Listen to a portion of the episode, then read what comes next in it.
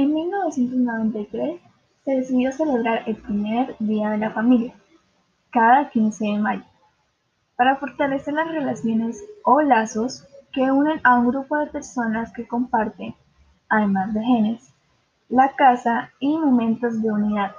Se hizo justo con el fin de incentivar el aprecio a la familia y el cariño. Hoy en día, como la mayoría de festividades, ya no tienen la misma importancia. Muchas personas, incluyéndome, se olvidan siquiera de que existe, y para festejarlo es solo una salida o un almuerzo.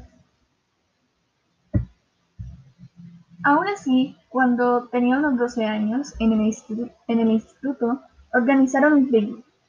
Semanas atrás hicimos un regalo que era un portarretrato, que aún conservo de hecho. Nos divertimos muchísimo con amigos y, por supuesto, la familia. Creo que fue el último día de la familia que celebramos como se debía. Actualmente faltan cinco días para la festividad y ahora lo celebramos a la distancia debido a la pandemia. Casi ni nos podemos ver. Pero espero que dentro de un año nos podamos reunir en un viaje familiar.